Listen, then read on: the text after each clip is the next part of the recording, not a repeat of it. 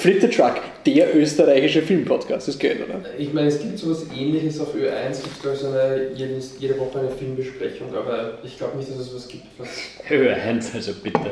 Was haben wir nicht für eine Reichweite? Na gut. Der österreichische Filmpodcast, genau. Ja, der ist nicht Also fang nochmal an.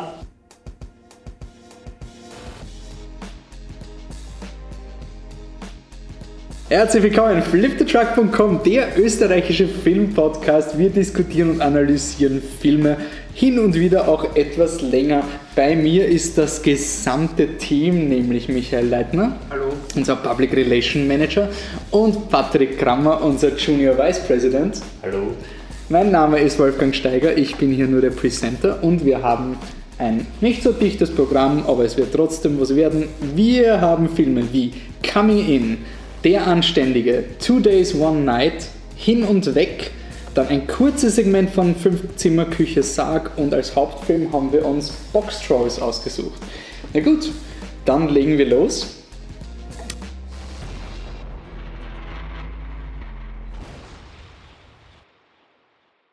Und es beginnt Michi. Was hast du denn Ja, ich, schau, äh, ich habe mir den Film angesehen, Coming In, weil ich Zeit hatte und ich ja die Prämisse nicht wirklich interessant finde, aber es ist so, es ist eine deutsche Liebeskomödie von Marco Kreuzbeintner und falls es da draußen Leute gibt, die Vorurteile über deutsche Liebeskomödien oder deutsche Komödien generell haben, ich auch. Aber es geht ja in dem Film um einen Homosexuellen, der sich in eine Frau verliebt und ich dachte, ich war einfach gespannt, wie das Thema angegangen wird, weil es doch ein sehr heikles Thema ist. Ich war einfach gespannt, ob das total in die Hose geht oder vielleicht sogar interessant ist. Wer weiß. Gut, wollen wir nicht zu viel verraten. Äh, zum Plot. Der Kostja Ullmann äh, spielt den aufgeschrieben, Tom Herzner, einen unglaublich erfolgreichen Friseur. Könnt ihr euch gar nicht vorstellen, wie erfolgreich er ist. Er hat jetzt ein neues, äh, also ist ein Herrenfriseur, er hat ein neues Shampoo und möchte das vorstellen und geht dazu für eine, eine Werbekampagne quasi in ein kleines, äh, einen kleinen äh, Frisiersalon in das Bel Hair und dort ist die ja, Hauptfriseurin die Heidi. Ja, gut, allerdings muss man sagen, das Bel Hair wird im Film, also das wird herausgestellt, dass es ein sehr schlechter Wortwitz ist ähm, ist die Heidi, gespielt von Eileen Tezel, Tezel. Und ja, er, er richtet dort, sage ich mal, ein ziemliches Chaos an und dann äh, kommt er drauf, oder sein, sein Freund und Manager, also Boyfriend und Manager, sagt ihm, dass sie jetzt auch ein, äh, ein Damenshampoo herausbringen sollen und weil er sich überhaupt nicht auskennt mit Frauen, fängt er beim Friseursalon von der Heidi an. Nein, mehr Erklärungen dafür, dass es mehr Sinn ergibt, gibt es leider nicht. Und er fängt also dort an und frisiert dann auch Frauen, um sich mit Frauen besser auszukennen, weil er ist ja schwul, er kennt sich nicht aus mit Frauen und er frisiert auch nur Männer. Ähm, na gut, und er hat anfangs ein bisschen Probleme und dann womöglich verlieben sich die beiden dann ineinander, weil sie aber eben beide in Beziehungen mit einem Mann sind. Ähm, ist das Ganze wird ein bisschen kompliziert und er muss da entdeckt vielleicht seine heterosexuelle Seite. Ich meine, es ist eine Liebeskomödie. So, äh, okay, wie gesagt, der Grund, warum ich den Film angeschaut habe, wollte einfach wissen, wie dieses Thema angegangen wird und bin dann irgendwann mal drauf gekommen, ja, ich meine, relativ schnell eigentlich nach, okay, du kannst mit diesem Plot eine absolut Standard-Liebeskomödie machen, abgesehen davon, dass ein Standard kann gut sein, kann schlecht sein, aber du kannst eine total äh, unoriginelle Liebeskomödie machen, eigentlich gewagt es nur gewesen, wenn es umgekehrt gewesen wäre. Sprich, der Mann ist mit einer Frau in einer Beziehung und kommt dann drauf, dass er vielleicht auch auf Männer steht. Das wäre wirklich anders gewesen, weil dann hättest du auch nicht einen Mann und eine Frau, die du aufs Poster picken kannst und die dann eh die ganze Zeit ähm, in, in der Hauptrolle sind und die dann Witze über Männer und Frauen machen. Also es ist im Endeffekt wirklich total Standard, nur dass er halt nebenbei erwähnt schwul ist. Ähm, und das, dann haben wir gedacht, okay, wenn es nicht originell ist, ist es eigentlich beleidigend. Das würde mich halt auch irgendwie reizen, nicht im positiven Sinn. Ich wollte es einfach wissen, weil das ist schon etwas, wo man auch ganz arg daneben greifen kann. Und da muss ich sagen, jein. Also die, es ist so, er haut natürlich voll rein mit den schwulen Klischees. Es gibt einen äh, Schwulen, der jede Woche einen anderen hat. Es gibt die Schwulen, die sich wirklich aufführen wie die, ich sage jetzt bewusst so, die, die ärgsten Tunten, die also sich total feminin verhalten und lächerlich sind, kann man schon sagen. Dann zeigen sie allerdings eben mit dem Tom Herzner und auch dem seinem Boyfriend ähm, zeigen sie schon eine sehr ähm, ja, andere Seite von der Homosexualität. Also das sind zwei sehr ruhige Männer, die jetzt nicht diesen Klischee äh, schwulen darstellen. Das ist ja, ja wenn das ein Pluspunkt ist, dann ja, sind wir eh schon relativ weit unten, aber das ist eigentlich so was, was man zu dem, zum schwulen äh, Dasein da quasi in diesem Film sagen kann. Er hat diese Klischees zumindest zeigt, dass nicht alle so sind, aber es ist halt mir. Ähm, er ist auf jeden Fall in keinster Weise homophob oder sowas. Also das ist irgendwie das Beste, was man im Film sagen kann. Deswegen ist es im Endeffekt eine ganz normale Liebeskomödie. Und wenn er nicht beleidigend ist, dann könnte er eigentlich gut sein. Ist aber nicht.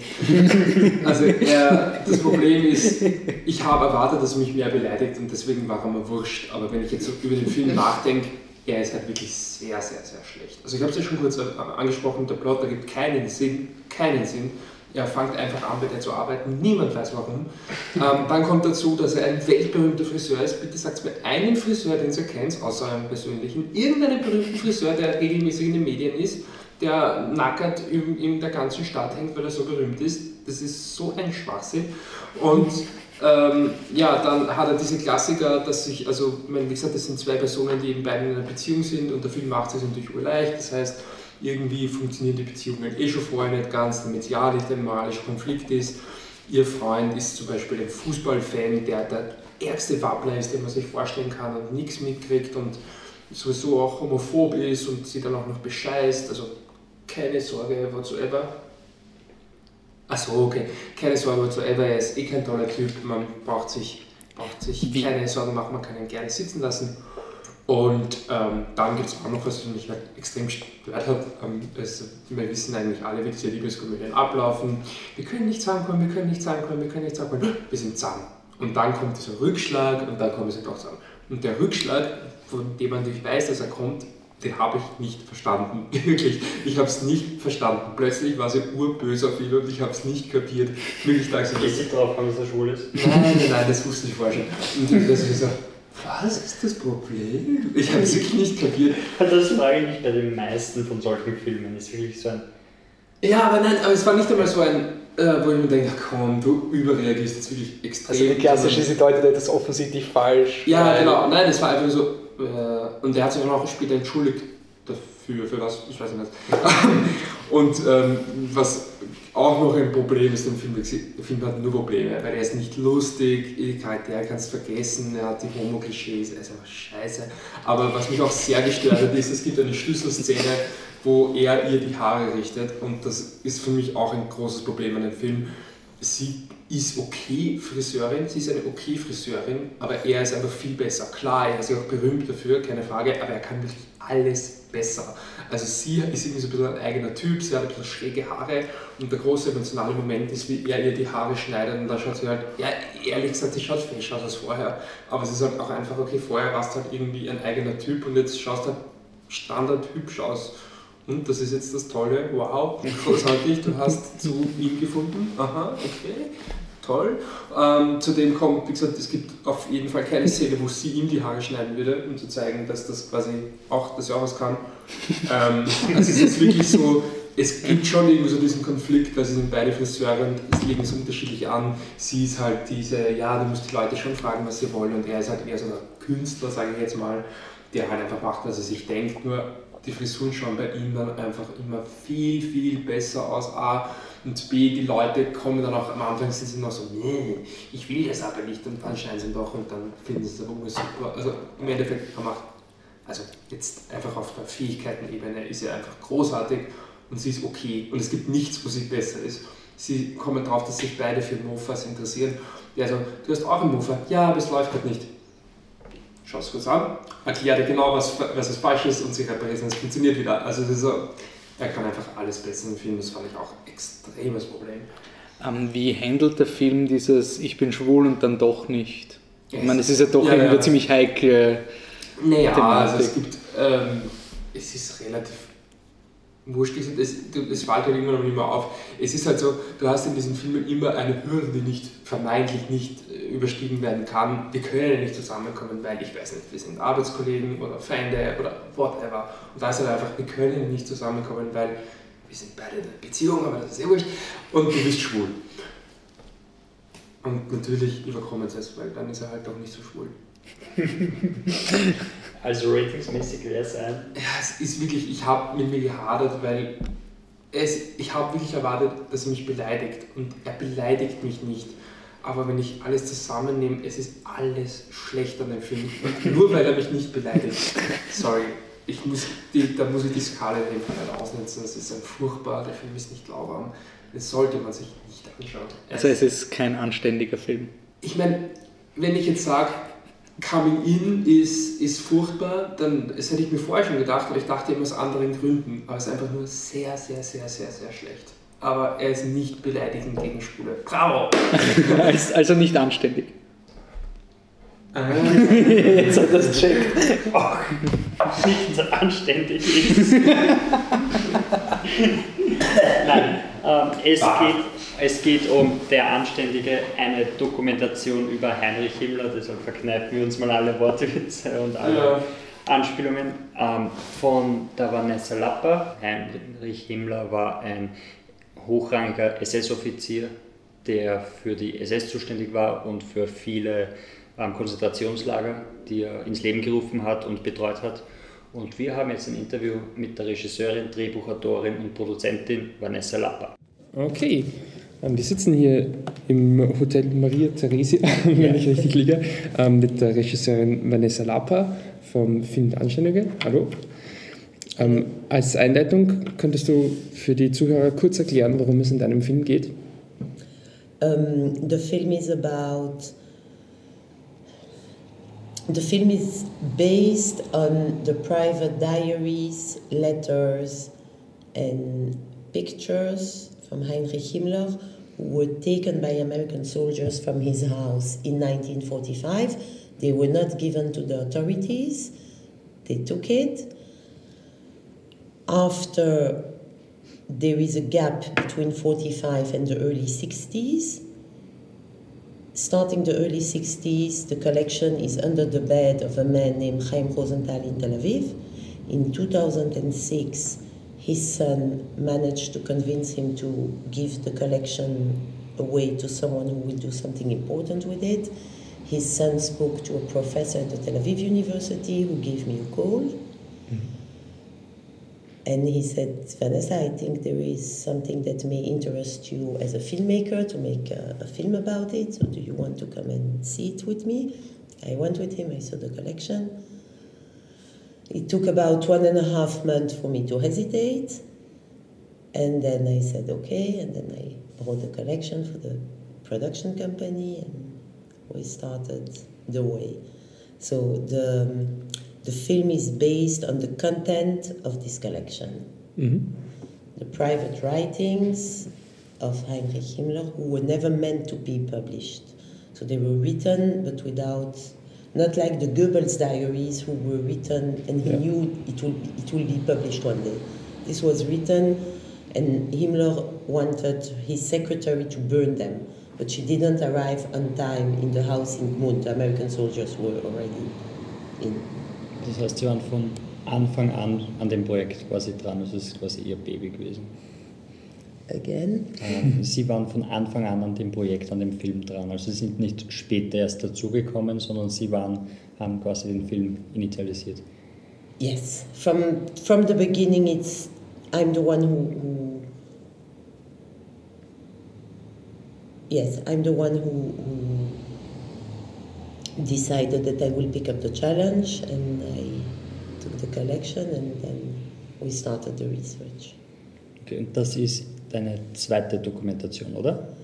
It is my second documentary film. My first one was a 52 minutes documentary for Israeli TV about the former Prime Minister of Israel, Mr. Ehud Olmert. And this is my second documentary, but my first feature length documentary. Okay. Und ähm, worin liegt dein persönlicher Bezug zum Thema? Warum This hast du dich so interessiert für dieses Thema? It's not the team that interested me. It's the the collection, the fact that it was never meant to be published, and the fact that I would be able to tell the story from another angle, to tell the story from the point of view of the perpetrators and not of the victim. Mhm. Und äh, wie lange hat die Recherche gedauert und der Aufwand, der betrieben wurde, war, war ja, war ja sieben enorm. Jahre. Sieben Jahre. Und wie hat die Arbeit da währenddessen ausgesehen? Um, very, very intense, very interesting, uh, very difficult. Um, in the beginning, for, for about a year, I tried to, to, with a small research team, we tried to understand how the documents came from 45 until 60, how they came to Israel, to Chaim Rosenthal. But then I realized that it's not a very interesting story, that everyone is dead, that no one can really tell the story, that Rosenthal brought it on a flea market in Belgium, in Los Angeles. It was not, it was not even a, a good spy story with an open end. It was just boring. Oh, I didn't find the interesting thing to make a film. So I said that probably there is maybe there is something more interesting and this is the content of the collection but the content of the collection was written in Südlingdeutsch in mm-hmm. old German mm-hmm.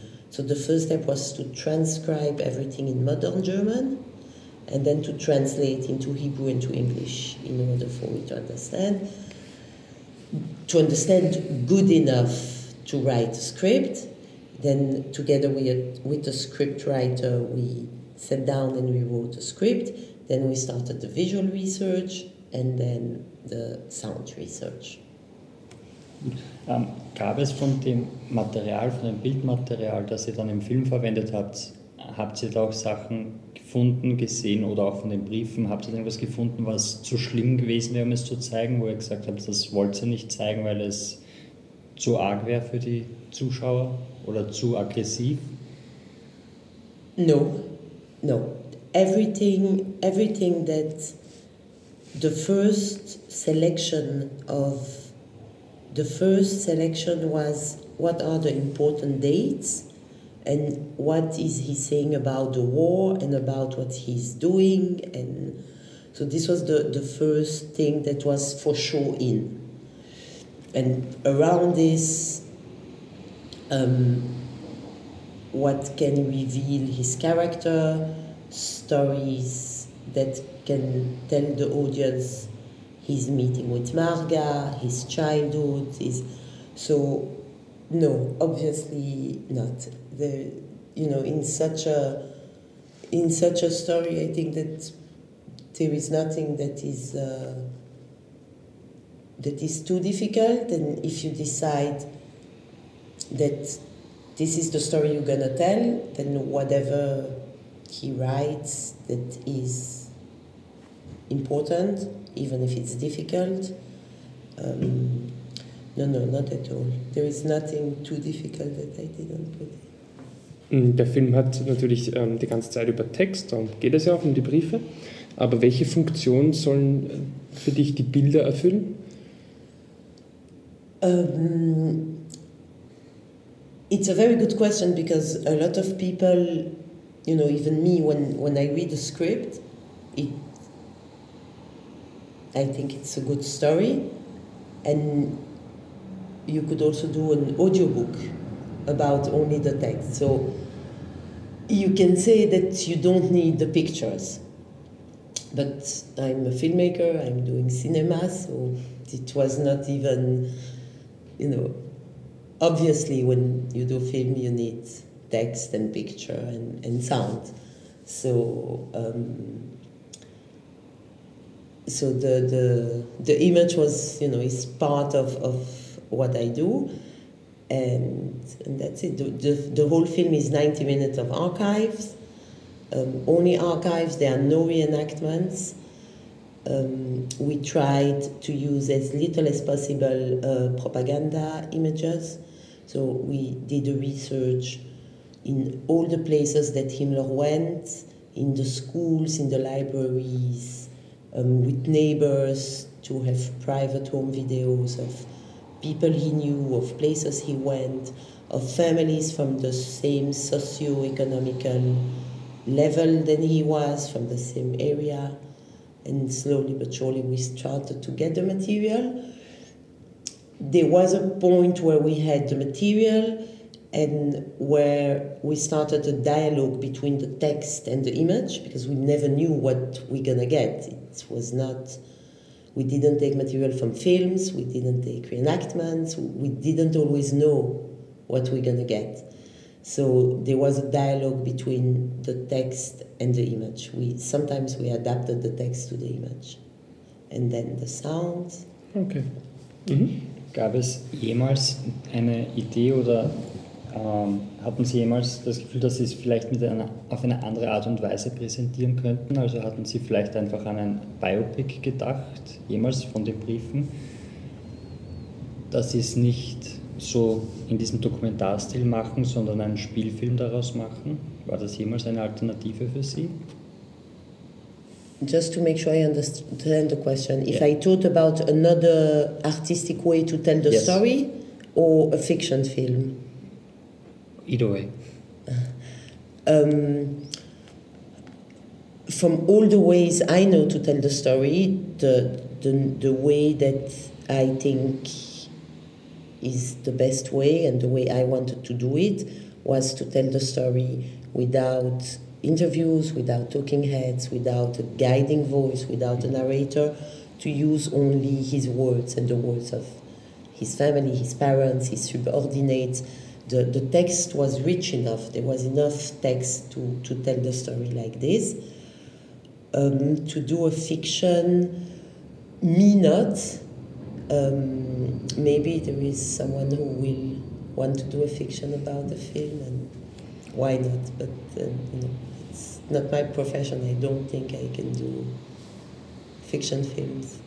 Okay. Ähm, Nochmal kurz zurück zu den Bildern. Ähm, der Film zeigt eigentlich die meiste Zeit, nicht die ganze Zeit, aber die meiste Zeit eher harmlose Bilder, also ähm, Bilder, zeitgenössische Bilder, wo eigentlich der Krieg nicht so eine große Rolle spielt.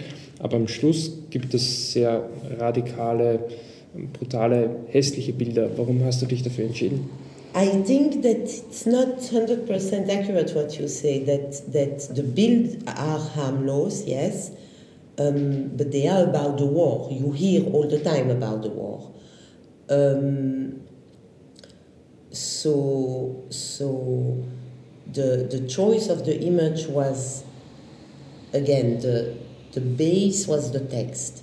So the text was the guidelines and it is the point of view of Himmler and his family. So they didn't see. Himmler saw the war, so this is when you have the pictures um, of fightings and and, uh, and shootings.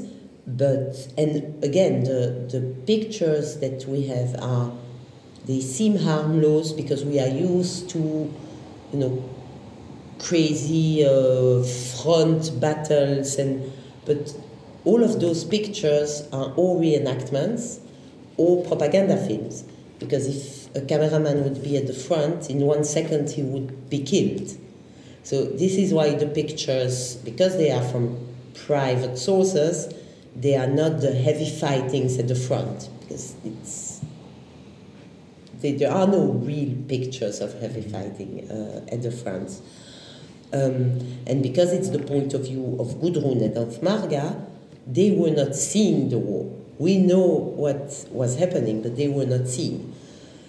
When Himmler talks about the war, then of course you have the, the, the more difficult scenes, and you have the, the slaughter pit scenes, the, the, the Libau scene. So the choice of the image was in order to reflect the text. Even if it contradicts the text, it is in, in, in one line with the text. Um, I felt that it was it took a few months to, to decide what we're gonna put at the end. Um, and I felt that after you know 82 minutes or 89 88 minutes of of the point of view of Himmler because you don't see big atrocities, you know, they are always all the time there, but you don't see them visually, that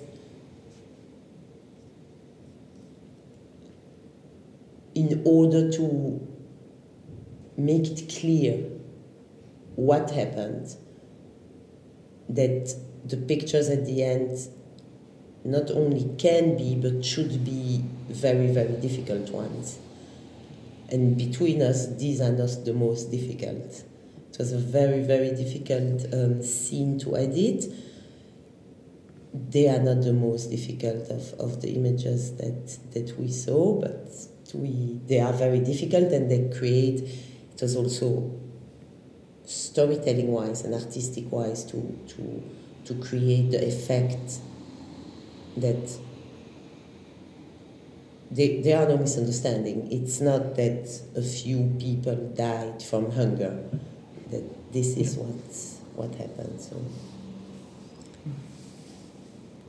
and the reason it is in color, the reason the last pictures are in color, is because for for 88 minutes you have the point of view of of, of Himmler and then the last two minutes you have the point of view of, of us, of what the world Yeah. saw. So it's an artistic uh, decision. Also das knüpft eigentlich an, an an meine nächste Frage.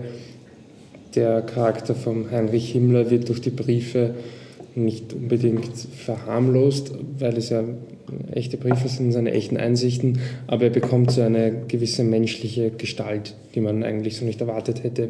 Ähm, War das für dich quasi, also ähm, war das für dich so, dass, dass das Geschehene noch schlimmer gemacht hat oder einfacher zu verstehen? If it did Himmler schlimmer or Nein, nein, es, also äh, für dich, ob du ähm, quasi das, das Himmler, die Gedanken von Himmler zu lesen, war, hat das Mhm. für dich das Geschehene ähm, leichter verständlich gemacht oder noch schwieriger? Um,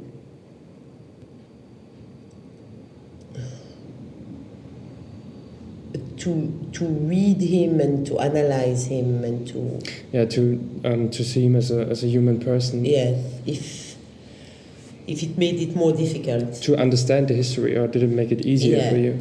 um, it's not it's not more easy or more understandable. I think that I understand more, and most of the things are not understandable. I mean, none of us can really understand the, the, the extent of, of, of what he did and why he did.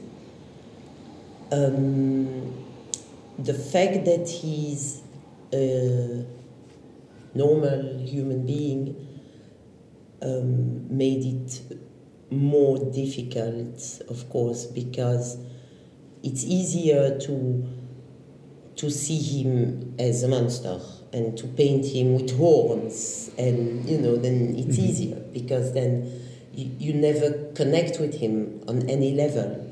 Um, when you have a character who reads Oscar Wilde and who listens to the same music that I listen, then and this character is making a choice like Himmler did, and he's doing the worst choice. Um, it's more difficult because it makes you feel uncomfortable. So it made it more difficult um, to realize up to what extent he's he's a man, he's an ordinary man. Um, it's frightened. It's really frightened to me. Um, the conclusions are very, very tough, and um, yeah, it made it more difficult because if, if you know, on a more philosophical level, if this is ordinary, then we all need to try to be extraordinary, and then we have a problem. I mean, humanity has a problem. Haben Sie ihn auch irgendwann mal sympathisch gefunden? In diesen Briefen an seine Frau? Nothing. Also es war immer im Hintergrund, was er getan hat und das hat. No, even no, it's not because I knew from the beginning what he did. Um, there is nothing sympathetic in Himmler's character, in my eyes, point. Even if the, his development would have been not a murderer, there is nothing sympathetic in him. There is nothing sympathetic in a young boy who has a bad day at school and thinks that he he's depressed because he doesn't he doesn't go to fight at the front. There is nothing sympathetic in a in a to be husband who write to his wife, I love you more than anything in the world, and we're gonna get married, but there is something I love more than you, and it's the nation. It's not sympathetic. Um, there is nothing sympathetic in a father um, drawing the hand of his daughter and saying, She's one year old, she still cannot hold still. It's there is nothing sympathetic in, in, in his character, even if he would become a businessman. The, mm. the, every, everything, every notion, every moral code, every he managed to twist at the end, to pervert, to, to hit, to hurt the person he's communicating with, even if it's not apparently very violent, you know, before I get married, if my husband would write me, I love you more than anything in the world, but there is something I love more than you, it's, it's violence. I mean, it's maybe violence, it's not the word, it's pervert, it's, you know, it's, it's painful, it's, it's not very romantic. So there is nothing sympathetic in, in his character, in my eyes, to go to a bar when he's you know, even when he's go with his friends from university to a bar and he say, we have this stupid driving um, with friends. Um, and then we went to the Reichsadler bar and there was this girl and she's very good looking, but she's Jewish. The problem in Germany today is that the mother, the, the women are very sexy and very beautiful, but they don't want to be mothers anymore. I mean, this reflection of a 17 year old boy it's not sympathetic. So, okay. does this answer your question? Yes, absolutely. Okay, um, okay dann ähm, wären wir am Ende des Interviews. Noch kurz, ähm, hast du schon neue Projekte? Weißt du schon, wie es weitergeht? Um, I do have a, a, new project which is um, not a film. The next film it will take uh, a few months, I guess. You know, it's something that that happen. You don't, you know, you you don't plan, or I don't plan, and it's too fresh. You know, seven years to to to work on this. It's too fresh. But the, the new project that we are doing is, is together with, with Tomer Eliav, who was the sound designer of, uh, of the Randständiger, is to we we needed for the production to build a restoration facility in Tel Aviv to restore the footage because we have 151 different sources in the film. So, in order to make it consecutive and for you to see the image, because most of it is so old, there are scratches and dust, mm-hmm. and we needed to to restore it manually. So there was no restoration studio in Tel Aviv, so we opened in the production office uh, a black room, a restoration studio. We brought a teacher from London who taught for a week um, a team of 10 people who worked on the film day and night for nine months. And um, we realized during the research the amount of archives and of material that exist and that are just kept in boxes because no one is aware of the importance of it and no one is aware of the fact that if you don't keep it in the right way, it's just with time disappearing and there is history on it, there is information on it. So we're gonna try we're gonna keep the, the restoration facility in Tel Aviv and we're gonna try to gather um, as many archive footage as possible um, from Europe, from Israel, to to make sure that it's digitized so there is a copy and restored so you can see what is on the Okay. Das ist einmal ein Projekt. Ja, dann danke für das Interview. I thank you.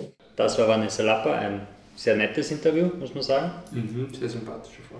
Wollen wir uns nochmal bedanken für die Möglichkeit, dass uns die geboten wurde. Ja, danke. Stimmt. Und ja, sie hat es ja schon erwähnt, also die Geschichte sieben Jahre lang hat sie braucht, bis sie den Film fertig hatte. Ähm, war ein unglaubliches Husarenstück, dieses ganze Bildmaterial äh, auszugraben und die ganzen Briefe zu sichten. In der deutschen Version zumindest werden die Briefe vom erwachsenen Heinrich Himmler vorgelesen von Tobias Moretti, was auch wahrscheinlich interessant ist. Es fällt einem nicht auf, nur im Abstand. Also man erkennt seine Stimme nicht, oder? ich kenn- Wir haben es nicht erkannt. Ich erkenne seine Stimme so, wenn er nur redet nicht, ich erkenne es in Verbindung mit Also, seinem wir Gesicht. sind so Also. zu dritt, wir es es nicht erkannt haben. Okay, cool. Und ja, man sieht es an dem Abspann, steht auf einmal Tobias Moretti. Ja. Vom, vom Setting her, wenn ihr das so beschreibt, ähm, ist es eigentlich nur ein Hörspiel untermalt mit Bildern.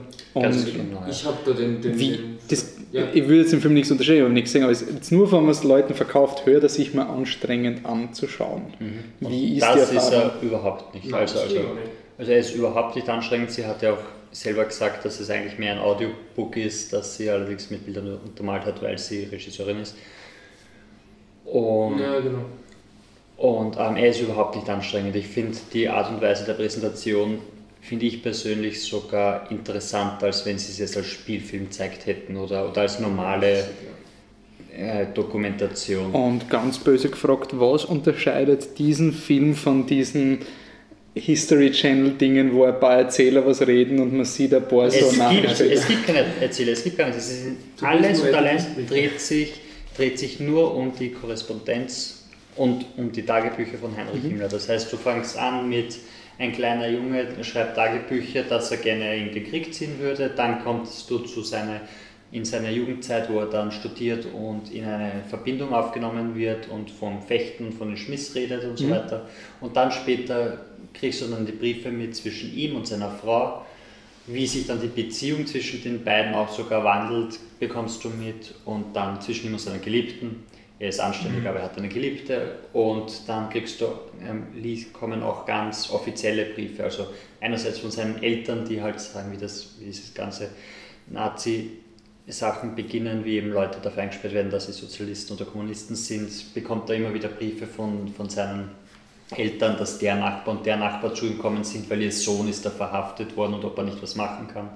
Und am Anfang hilft er den Leuten noch und dann sagt er, nein, die müssten eingesperrt werden. Ja. Und er wird halt selber, ich meine, er war von Haus aus radikal, also das merkt man schon, wie er, wie er klein und jung war, aber er wird dann wirklich immer, er, er gratuliert dann immer seinem Vater zum Geburtstag, weil er, ich weiß nicht, ob er vergessen hat oder so viel zu tun hat. Ähm, er ist dann, er ist ja immer unterwegs gewesen in ganz Deutschland und im ganzen Reich und ähm, dann ist er mal in der Nähe von zu Hause, macht sich nicht einmal mehr die Mühe, seine Frau und seine Kinder zu besuchen. Ja. Und das erfährt man alles nur, Nur- aus Briefen. genau. Also Die alle diese Informationen genau, alles. Du hast- gibt auch, was wir vielleicht, was wir schon erwähnt haben, auch Tagebücher von der Tochter.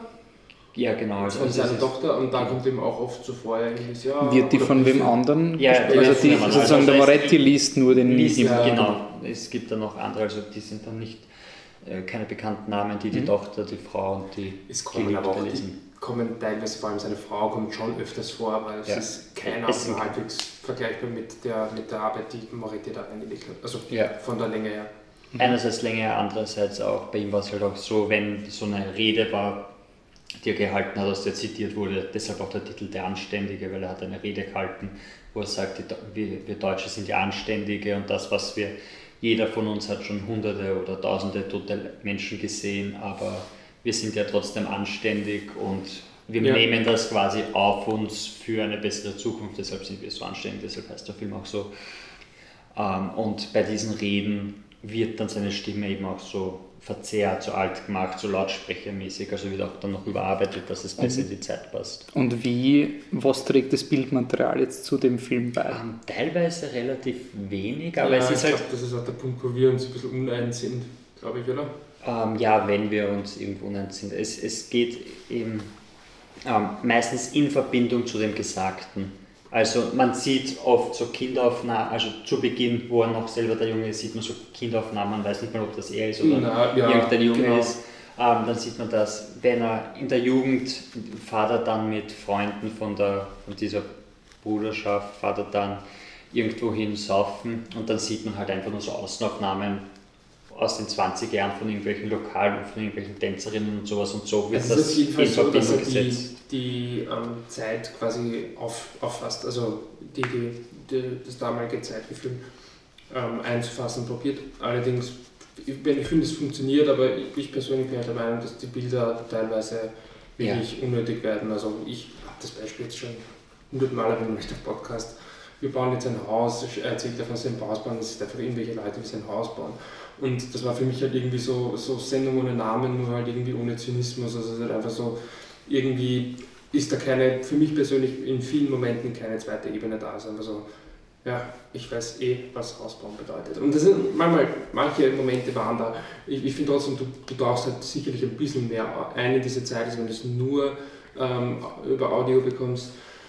Also ich bin immer noch der Meinung, für mich ist es ein, ein Hörbuch, aber ja, es ist halt ein Film geworden. Ja, sie macht halt Filme, deshalb hat sie dieses Material und hat auch Also es war auch, muss ich sagen, im Interview ähm, so, dass wir sie ja, hat mir gehört, gefragt haben, warum sie eigentlich da, also was die Filme für, äh, die Bilder für eine Funktion erfüllen sollen für sie und da hat sie auch nicht wirklich so eine große Antwort gehabt. Nein, sie hat halt gesagt, so, Sie sie, sie, auch- braucht halt auch die dafür und sie haben halt viel, wirklich viel Zeit investiert. Und Ja, ja, nein, viel. Und das alles. Und wir haben ja auch noch danach noch mit ihr geredet und da hat ihm der Michi eben genau das gesagt und das hat sie dann auch als Kompliment aufgefasst, als weil das Skript so gut war, dass, Ja, die, stimmt, dass ja. die, die Bilder Mhm. nicht nötig fast schon sind. überflüssig waren. Ja. Man muss auch sagen, äh, auch wenn wir da jetzt, ich meine, wir können jetzt glaube ich auch groß reden, ja, es hätte genauso wie ein Audiobook sein können. Ich meine, wer kauft oder verkauft ein eineinhalbstündiges Hörbuch? Ich meine, von Eben. daher macht es wiederum Sinn. Es ist außerdem zudem nicht so ein Thema, dass man so am, in der Früh ins Arbeitfahren Ich hört. weiß es, ich glaube, ich Ah. meine, Hörbücher und Filme sind ja doch zwei Sachen, die Leute auf ihre eigene Art und Weise Mhm. konsumieren, aber ich denke mal, dass es eigentlich fürs Kino nicht so ungeeignet ist, wenn ich weiß, auch Ja. wenn ich ihm jetzt finde, dass die Bilder nicht so viel geben, aber trotzdem denke ich, dass es wahrscheinlich im, im, im Kino einfach Das Setting so- Kino hilft sicher Ich glaube viel, auch. weil ich du glaub, bist dann eineinhalb Stunden Ja. in diesem Kino, du von hörst, daher, ja, du wirst sowieso von dem Gehörten gefesselt. Von daher ist es wiederum gerechtfertigt. Und ich, ich meine, ich finde es ja, wie gesagt, wenn ich jetzt nur eben das mal mit den Bildern weglasse, das Hörbuch auf jeden Fall auch insofern interessant, dass ja auch sie, glaube ich, angesprochen hat, dass sie, dass du quasi dem, dem, der Person Himmler, dass sie halt zum Menschen wird, auch wenn er vielleicht jetzt, zumindest für sie, aber ich glaube, damit kann man sich eh identifizieren, nicht hundertprozentig sympathisch ist, aber es ist auf jeden Fall menschlich, er hat, er hat menschliche Ja. Gedanken, menschliche Probleme, klar, was auch sonst. Aber es, es gibt ihm auf jeden Fall eine Facette, die eigentlich mehr unheimlich ist, als wenn er jetzt ein, ein, ein Monster wäre oder total irritierend handeln würde, weil dadurch, dass er so bodenständig ist und normal ist, vermeintlich in dieser, der Horror in dieser Person eigentlich so unterschwellig daherkommt, macht das Ganze eigentlich äh, ja, fast noch unfassbarer. Ja. als es eh Und schon es ist, es, die Dokumentation hat es auch an sich, dass sie nicht wertend ist, weil es Ja. eben eh nicht diese Talking Heads sind, die dir eben Sachen erzählen und sagen, wie furchtbar die Zeit war und was da Mhm. passiert ist, sondern es waren einfach seine, seine Sie lässt Briefe. den Beweis sozusagen für sich Sie sprechen. lässt, Er erzählt die Geschichte von sich selber und es Wobei ist halt so, dass er sich selber dadurch total disqualifiziert. Und interessant sind zum Beispiel dann so, so Fragen, die so unbeantwortet waren. Also ich finde zum Beispiel, wie er noch jung ist und die ganze Zeit davon redet. Also da ist er so fünf oder sieben Jahre alt und will halt schon an die Front im Ersten Weltkrieg Ja. und würde schon gerne kämpfen und Ruhm und seine Familie stolz machen und wer weiß was alles. Das ist schon von klein auf und da habe ich mich halt gefragt, wie ich es gesehen habe, war halt die Frage, war das der Zeitgeist, dass, dass Jungs so gedacht haben oder war er von Anfang an schon auf dieser radikalen Schiene? Ja, und ich finde, du hast ja auch in seinem Charakter, was vielleicht ein Anhaltspunkt ist, du hast ja solche Momente, wo er mit sich selbst sehr, sehr, sehr kritisch umgeht, Ja. also wo er so meint, er wollte um war. halb sechs aufstehen, MG schießen unfassbar, gehen, er aber ja genau und er ist von sich selber Also, Du angewidert. merkst schon extreme Charakterzüge, trotzdem ist er mehr oder weniger von den Briefen her ein ziemlich durchschnittlicher Mensch und das, glaube ich, ist das, was halt den Film dann so so ja, eigentlich unheimlich macht. Und, ja. Das hat sie ja auch im Interview gesagt, Und, dass es ein, ja. er ist ein normaler Mann was und wenn normale Männer zu sowas imstande sind, dann, dann muss, muss eigentlich jeder übermenschlich gut sein, damit, damit sowas nicht nicht wieder passieren kann und das ist halt Das ist vielleicht schon eine sehr radikale Ja. Ansicht, hoffentlich. Ich möchte noch ganz kurz, ich denke, ich ich sage halt Spoiler Alert, aber es ist ein Dokumentarfilm. Ich er ist tot. er ist tot.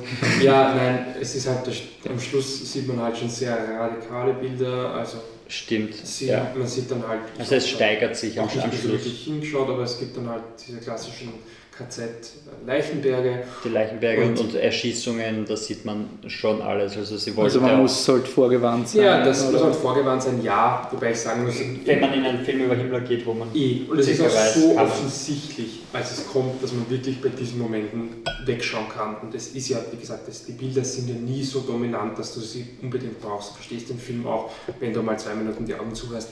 Also es ist wirklich erst der Schluss, wo es dann so richtig ähm, dominant ist, wo da eigentlich nur solche Bilder kommen.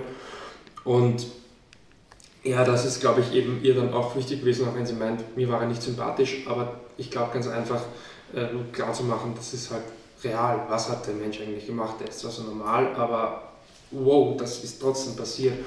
Und dieser Effekt, den hat sie dann nochmal hervorgerufen. Also es ist schon so, dass der Film dann auch eine ganz klare, ja, so eine Botschaft, aber schon noch ganz klar macht.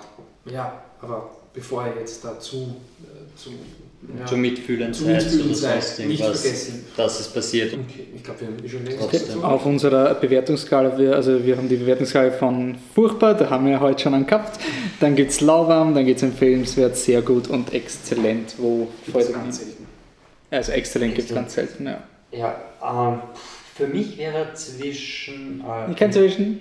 Ich weiß, aber empfehlenswert und sehr gut und ich gebe ihm einfach den sehr gut, weil mich, äh, also Zweite Weltkrieg-Dokus und sowas hängen mir schon wirklich schon beim Hals raus. Und der ist wirklich so, dass er, dass er, er hat mich von Anfang an mitgerissen, es war einzigartig, so wie ich es bis jetzt gesehen habe und es war wirklich, Mhm. wirklich ein Porträt, das, das einen nicht mit dem, mit dem Hammer irgendwie die Moral reinbläut, sondern man denkt nachher noch freiwillig drüber nach, ohne dass irgendwas ist und Also es ist nicht der, du, du, du wirst schockiert ja, so genau, lange, es, dass du es dich ist- nicht ja, genau, es ist nicht so, dann ist das Furchtbare passiert das Furchtbare, sondern es ist einfach ein Typ und der erzählt quasi selber über Ja, sein ja. Leben Ja. und du denkst da, wow, scheiße, was Das hast ist du auf da jeden aufgeführt? Fall einen eigenen Blickwinkel. Ja. Und das ist, glaube ich, schon ein Kompliment. Ähm, dass es wirklich mal aus seiner, also aus seiner Sicht erzählt wird, so finde ich unglaublich interessant. Und wie gesagt, es, es, es ist auch eine Art von Film, weil sie sagt immer, äh, oder sie hat immer gesagt, sie ist überrascht, dass junge Leute sich das anschauen. Und das ist eben einer von diesen Filmen, den, so eine Art von Film sollten sich die Jungen anschauen, damit sie eben nicht schon des Themas überdrüssig werden, weil das hat auch sie gesagt, in Israel ist sie auch schon so damit gegangen, dass ihr das alles nur noch zum Hals raushängt. Aber die Art und Weise, wie das sich präsentiert hat, ist eben interessant und genauso ist der Film. Deshalb sehr gut. Okay. Okay, ja, und ich meine, für mich ist es schwer, weil nach dem Interview, ähm, weil das, glaube ich, passiert eh bei den meisten, aber wenn die Person halt nett ist und dann kommen auch noch solche Sachen wie, wir haben sieben Jahre daran gearbeitet, Ja. die ich denke, und ich habe noch Kritikpunkte dran, es tut mir so leid. Aber wenn ich ganz ehrlich bin, für mich ist es nur in Anführungszeichen empfehlenswert, aber empfehlenswert heißt ja immer noch. dass es Empfehlenswert. ist. Also ist gut. Was? Ähm.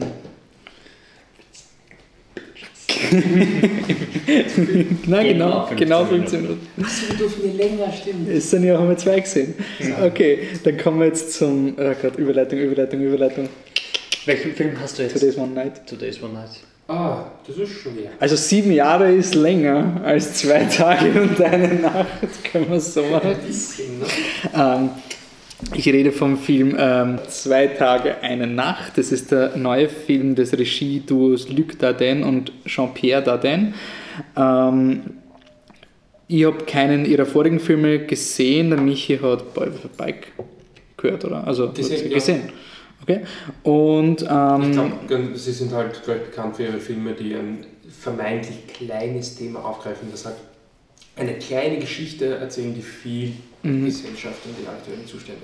Ähm, also geschrieben ist es auch von den beiden und die Hauptdarstellerin und eigentlich Großteil der, der Schauspielleistung liegt auf der Marion Cotillard, die kennen wir aus äh, La Vie en Rose, Inception, Dark Knight Rises Und ähm, sie spielt die ähm, Alexandra oder also im Französischen ist sie eben die Sandra als Spitzname.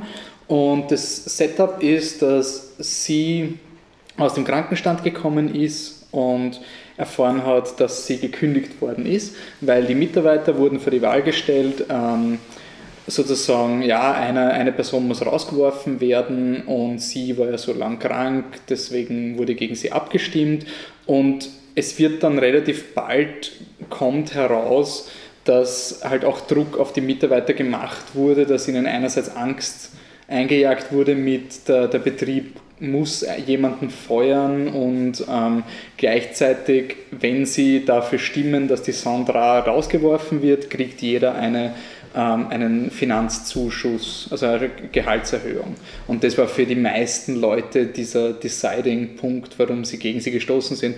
Und der Film beginnt damit, dass die Sandra ähm, eine, die Wahl, also die Möglichkeit hat, ihr Chef sagt ihr, okay, am Montag, es ist Freitag, Montag gibt es eine neue Abstimmung, da wird geschaut sozusagen, was, ähm, ob es jetzt geht oder bleibt. Und damit sie noch mit den einzelnen Leuten reden kann, mit ihren Mitarbeiterkollegen und sozusagen ihre Sicht präsentieren kann. Und der Film ist unglaublich unangenehm von dem her, dass da ein Porträt von einer, einer Frau gezeichnet wird, der es nur ihre schlecht geht. Also sie, sie hat wirklich gleich zu Beginn da kann man, wenn man zynisch ist, kann man sich ein bisschen darüber lustig machen, dass er ein bisschen überdramatisch ist, sie nimmt die Tabletten und weint und bricht zusammen. Es ist wirklich die ersten paar Minuten sind Acting, Acting, Acting! Und es ist aber gutes Acting. Also am Anfang ist man ein bisschen distanziert, aber du kommst in diese Rolle rein und es ist eben, mich hat es ja schon gesagt, es ist so viel in dem Film drin. Also es ist eigentlich nur die Geschichte von einer Frau, die zwei Tage lang an eine Tür klopft und sagt, hey, willst nicht für mich stimmen? Und anhand der Antworten der Leute erfährst du so viel über diese, das klassische Problem, keiner ist ein Bösewicht und niemand hat wirklich was gegen sie, aber die Gehaltserhöhung und, und, du verstehst ja nicht, wie das ist, aber gleichzeitig hat sie genauso eine schlimme Situation, weil sie muss auch ihre Familie erhalten. Meine, sie ist zwar in einer Beziehung, aber es wird irgendwie so ähm, erklärt, dass wirklich sie knapp mit beiden Jobs es schaffen, die Kinder zu erhalten und es ist einfach genial, wie die Marion Cotillard wirklich im Laufe des Filmes verändert. Also ihre Rhetorik ist zu Beginn, sie ist, sie ist so ein Wrack, sie ist so defensiv und sie geht zu den meisten Leuten nur hin, schaut ein bisschen und dann geht es wieder und ist traurig. Und es, die erste Frage, die die Leute immer stellen, ist, was? Was sagen die anderen? Das ist immer die allererste Frage. Bevor die, sie sagen, ja, ich stimme für dich oder ich stimme, nicht, ich stimme gegen dich, ist immer, was die anderen machen. Und je mehr sie auf ihre Seite bekommt, umso selbstbewusster wird sie. Aber es ist nicht dieses klassische, am Anfang ist sie nicht selbstbewusst, dann ist sie selbstbewusst und dann stimmen alle ab und alle lieben sie und am Ende kriegt sie einen Kuchen. Es ist genial gelöst. Es ist nicht wirklich ultra revolutionär von einer Storytelling-Perspektive, aber wirklich total neugierig, wie schaffen sie diesen Konflikt mit diesem offensichtlichen Problem, so der Betrieb, der eine Person feuern muss. Ähm, wie geht es da weiter? Und es wird dann relativ gegen Ende, ich will es nicht spoilern, weil ich es wirklich gut finde, dann eine weitere Thematik in diesem Betrieb mit der Arbeitsregelung eingeführt, warum sie überhaupt, warum der Betrieb sie überhaupt feuern konnte. Und das ist dann auch entscheidend für, wie es aufgelöst ist. Das habe ich so cool gefunden, weil es ist nicht dieses, oh, sie hat jetzt alle überzeugt mit einer inspirierenden Geschichte und alle stimmen ab und umarmen sie und, und dann kriegen alle eine Gehaltserhöhung, weil so, so in die Richtung, sondern dieser Film weiß ganz genau, dass diese Probleme nicht gelöst sind. Und ich habe die Auflösung wirklich super gefunden, das Schauspiel. Wow. Also Marion Cotillard ist wirklich einfach nur wow. Und ähm, ich finde ihn mittlerweile noch besser. Also ich habe hab zu Beginn schon, wie der aus dem Kino rausgekommen bin, habe ich gewusst, ja, es ist er sehr gut. Aber er ist wirklich ein sehr gut. Er ist jetzt nicht was der revolutionär und verändert dein Leben, aber ich finde ihn so gut gemacht und er hat einfach extrem viele Themen, die einfach wichtig sind. Und er schafft es einfach immer nicht, die Standard-Holzhammer-Taktik machen. Nicht die klassische, oh, der kleine Arbeiter wird vom bösen Betrieb rausgeworfen, weil Industrialisierung und Globalisierung und keiner hat mehr ein Geld und aber die Liebe stirbt dadurch. Also diese klassischen Bla-Dinge. Auch Kritikpunkte? Ähm, Kritikpunkte. keine großen. Es gibt in der Mitte eine Sequenz, wo eine Person, man könnte es als Action-Sequenz bezeichnen. Also Action-Sequenz, ich schlag zu und lauf weg. Ähm, diese Reaktion von dieser Person, die kommt so left field. Also es ist wirklich so, die geht zu einer Person hin, ja, der schlappt mich ab! Und dann haut der Typ einem eine rein und der hat fast einen Herzinfarkt. Und du denkst so, hey, warte mal kurz, wie ist das so schnell eskaliert? Also sie geht wirklich hin, zwei Leute, der eine ist so, beide Mechaniker, beide Arbeitskollegen von ihr und der eine ist so, no, Sandra, und der andere, nein, hör nicht auf die Schlampe! Und irgend zuckt voll aus, haut dem Typen eine rein, weiß nicht, ob ihn umgebracht hat und fährt mit dem Auto weg. Es ist wirklich so eine Szene, wenn man gedacht hat, okay, habt ihr irgendwie ein bisschen so ein Pep braucht. Das ist wirklich so diese Szene, die so drin ist. Ähm, das wäre vielleicht der Kritikpunkt, aber was ich zum Beispiel, was ich glaubt habe beim Schauen, dass ein Kritikpunkt ist, ebenso wie das Ende war, ähm, dass ich oft glaubt habe, die Struktur zu durchschauen. Also zum Beispiel so Dinge wie, ähm, ich rufe dich nachher an und dann weißt du, jetzt, jetzt muss noch das Scheitern kommen, damit sie wegfährt, und dann kommt der Anruf, ich habe es mir anders überlegt. Und diese klassischen, es ist oft eine klassische Struktur, aber es ist oft genug so, dass er dann doch das andere macht. Und wirklich, nein, sie ruft nicht mehr an oder solche Dinge. Und das habe ich ganz cool gefunden. Also einerseits auch bezüglich des Endes, es ist dann relativ klar, wenn man weiß, welche Art von Film das ist. Andererseits, wenn du schaust, ist nicht unbedingt diese Option, die du glaubst. Also er hat wirklich diese gute Kombination von nicht zu sehr Anti und nicht zu sehr Standard, dass du einfach nicht weißt, was auf dich zukommt. Das macht ihn sehr cool. Und Kritikpunkt vielleicht, dass er, er ist halt von der Kamera und so nicht besonders.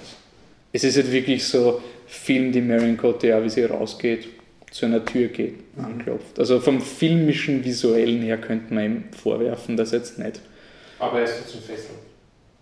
Ja, also ich war, mir war absolut nicht fad, obwohl ich am Anfang eben durch dieses extreme Acting und ja. Drama und Tabletten nehmen und speiben und weinen und da habe ich mir gedacht, hu, ist es also diese Art von Film.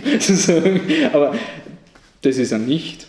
Ähm, man soll vielleicht anmerken, dass er ein belgischer Film ist und kein französischer Film. Ja, genau. das am Anfang. Die sind ja, also die Dardens sind ja Belgier. Ja, also ich bin halt automatisch, was der rassistisch davon ausgegangen, lö, lö, lö, französisch und so, lö, lö, lö, und es ist aber belgisch. Ähm, was mich interessiert, weil sie hat auch ein belgisches Französisch, also keine Ahnung, wie lange sie dafür geübt hat oder also die Betonung und so. Okay. Auf jeden Fall, der Film wird über die Marion Cotillard verkauft, aber hat dann durch das Drehbuch halt noch genug Dinge, die einen beschäftigen. Und einfach wirklich so ein herrlicher, die Welt ist nicht so einfach, aber ich bitte euch jetzt nicht die, ich liebe übrigens Larifari, das hat der Leitner im, im vor zwei Podcasts gesagt. So. Das ist so Larifari. Hast du das getan?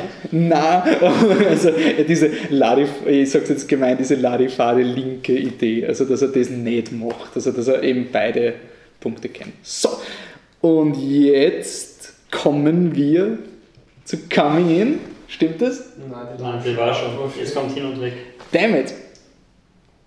Also, da bin ich, also ich bin ganz hin und weg von diesem Film. Okay, wenn du schon jemand weg sagst. Und ich bin mir noch nicht sicher, also ich möchte es nur ganz kurz erwähnen, es ist noch nicht wirklich die Rezension. Ähm, der Film heißt Hin und Weg, aber das W ist groß geschrieben und das Und nicht. Heißt der Film vielleicht Hin und Weg? Ich bin mir nicht sicher. Das wäre ein Scheißtitel. Ja, ich weiß nicht, vielleicht soll es eine Doppeldeutigkeit sein, weil sie haben ja einen Weg und so. Aber es kann sein, dass bei Titeln machst du es ja oft so, dass du alles außer ein Und mit Großbuchstaben Ja, ja das stimmt, also. das stimmt, ja. Egal, ich probiere es. Also, Vielleicht hat es einfach Stilgründe fürs Poster. Genau. Ah, gut, wir beginnen mit der wahrscheinlichen Variante Hin und Weg, ein Film von Christian Zübert über ein, auf einem Drehbuch von Ariane Schröder basierend und da geht es um eine Gruppe von Freunden, die jedes Jahr einen Radfahrausflug macht und in diesem Jahr geht es nach Belgien. Der Grund dafür wird dann erst am Anfang oder kurz vor Beginn der Reise offenbart. Der Initiator des diesjährigen Trips ist der Hannes, gespielt von Florian David Fitz, der dann seinen Freunden mitteilt, dass er leider an der ähm, Krankheit ALS, also Nervenkrankheit ALS leidet, die ja, durch die Ice Bucket Challenge eigentlich recht bekannt ist in den Medien mittlerweile. Und was, glaube ich, wo der Film eher äh, total zufällig dazu gekommen ist. Also der Film muss auf jeden Fall schon lang vor bekannt werden, der äh, Ice Bucket Challenge. Ein perfektes Timing einfach. Ja, einfach ein bisschen Glück, wobei jetzt ist es eh schon ein bisschen abgeflaut. Gut, das ist eh schon weg. Also Hannes sagt, dass er eben äh, ALS hat und dass ja eigentlich diese Reise in diesem Jahr nur nach Belgien äh, geht, weil dort die Sterbehilfe legal ist und er sich dann dort ja, quasi töten lassen möchte. Und ja, die Gruppe reagiert natürlich zunächst bisschen schockiert und dann gibt es aber doch eben diesen Trip, wo man eben ganz genau weiß, am Ende ist also der Tod von, von Hannes ähm, der- an der Tagesordnung. Ja gut, der Film, was ich auf jeden Fall mal als großen Pluspunkt sagen muss, ich habe ein bisschen Angst gehabt, ich nenne es jetzt einfach mal so, wenn, wenn man eine Serie schaut, die irgendwie so ähm, ein bisschen über, über Hexerei oder was geht, dann spielt man oft vom Monster der Woche und ich habe bei solchen Filmen immer Angst, dass es Krankheit der Woche ist, weil das heißt schon oft, dass du so irgendeine urschlimme Krankheit oder Persönlichkeitsstörung und dann werden dir alle Symptome erklärt und boah, ist so schlimm und so. Und ich meine, ALS ist eh furchtbar, gar keine Frage, aber der Film versucht ja nicht diese Krankheit zu erklären, sondern das ist einfach, das ist halt, das ist halt da, das ist natürlich der Ausgangspunkt von dem Film, aber es kommt eigentlich im ganzen Film nicht wirklich heraus, was genau ALS ist, weil es einfach nicht wichtig ist. Er wird daran sterben und er möchte, bevor es richtig bergab geht, sich das Leben nehmen. Aus, Ende, Schluss. Und das finde ich finde ich schon, weil schon mal positiv, dass er sich dann nicht auf einfache ähm, ja, Emotionen irgendwie beruht und da irgendwie äh, so meistens schon ein Tränendrüsenfilm, aber da nicht so ganz den einfachen Weg geht. Vielmehr ist es ein Film über Freundschaft, ähm, über Abschied nehmen natürlich und auch über Liebe. Also die Julia Koschitz spielt die Kiki, das ist die langjährige Lebensgefährtin von Hannes und ich, für mich ist sie eigentlich der überzeugendste Charakter in dem Film, weil sie ja durch einen sehr unguten Balanceakt gehen muss. Einerseits möchte sie natürlich dem Hannes das, die letzten Stunden so schön wie möglich bereiten ähm, und möchte da quasi mitspielen, weil er das halt gerne verdrängt alles und quasi so tun will, als wäre eh alles so wie früher, was irgendwo ja auch verständlich ist, weil es ja doch so die letzten Tage seines Lebens sind. Und zugleich hat sie natürlich immer im Hinterkopf, wenn er dann tot ist, dann bleibe ich natürlich über und ganz egal, was ich mir da jetzt mit ihm vormache, es kommt halt das Schwierigste noch. Und ja, ich meine, es ist schon richtig bedrückend, wenn man drüber redet. Ähm, nein, also das ist auch, finde ich, der überzeugendste Aspekt des Films und auch der Grund, warum es wirklich traurig ist. Also es ist nicht wirklich schön anzuschauen und das ist ja auch Garten vom Thema. Ähm, der Film charakterisiert aber auch die ganze Freundesgruppe sehr genau. Also da gibt es zum Beispiel den Michael, gespielt von Jürgen Vogel, ich glaube schon, dass man den kennt. Und ja, sorry, ich mag den Schauspieler überhaupt nicht und ich finde das ja extrem, also er ist so raumfüllend in einer negativen Art und Weise und das hat mich auch in dem Film extrem gestört. Ja, generell hat der Film fast schon, also ich finde wie gesagt gut, dass es nicht so um Krankheit geht, sondern es hat mehr Fokus auf Freundschaft, auf die Gruppe.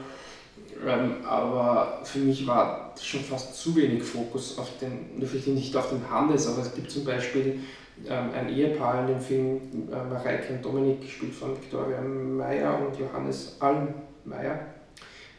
Ja.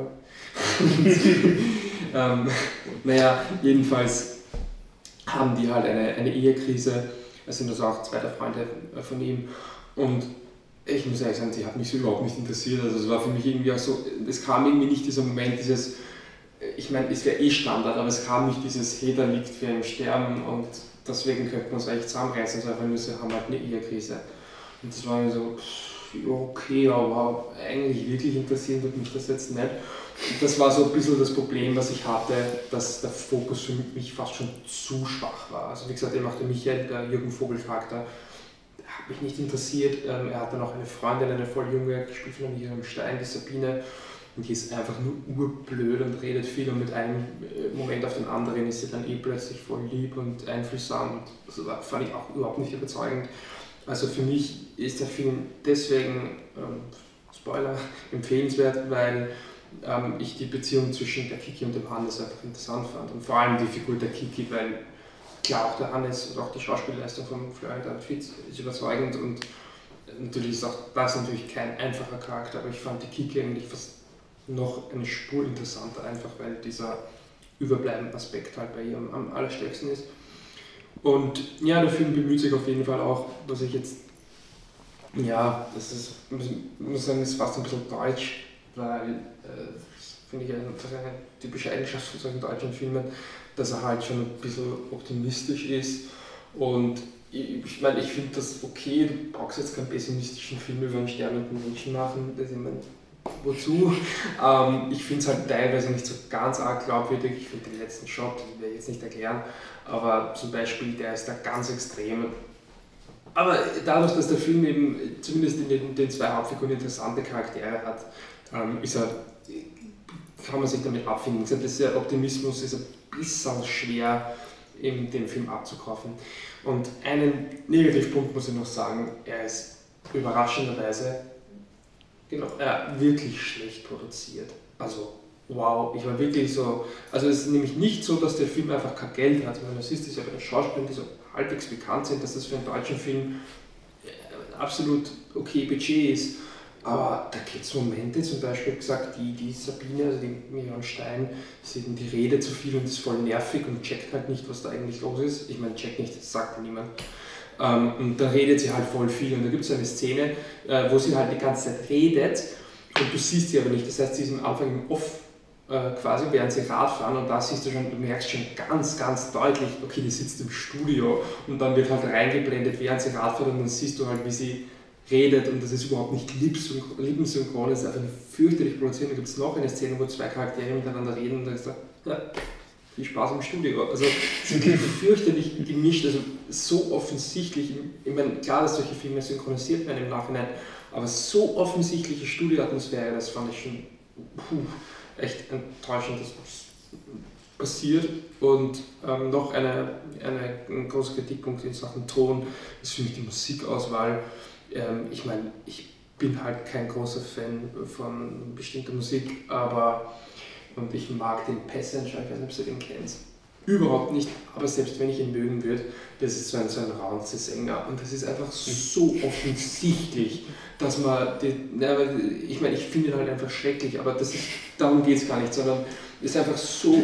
Das sollte mal gesagt sein. Ja, gut, ich finde ihn schrecklich, aber selbst wenn man ihn gut findet, das ist einfach so eine offensichtliche Musikwahl.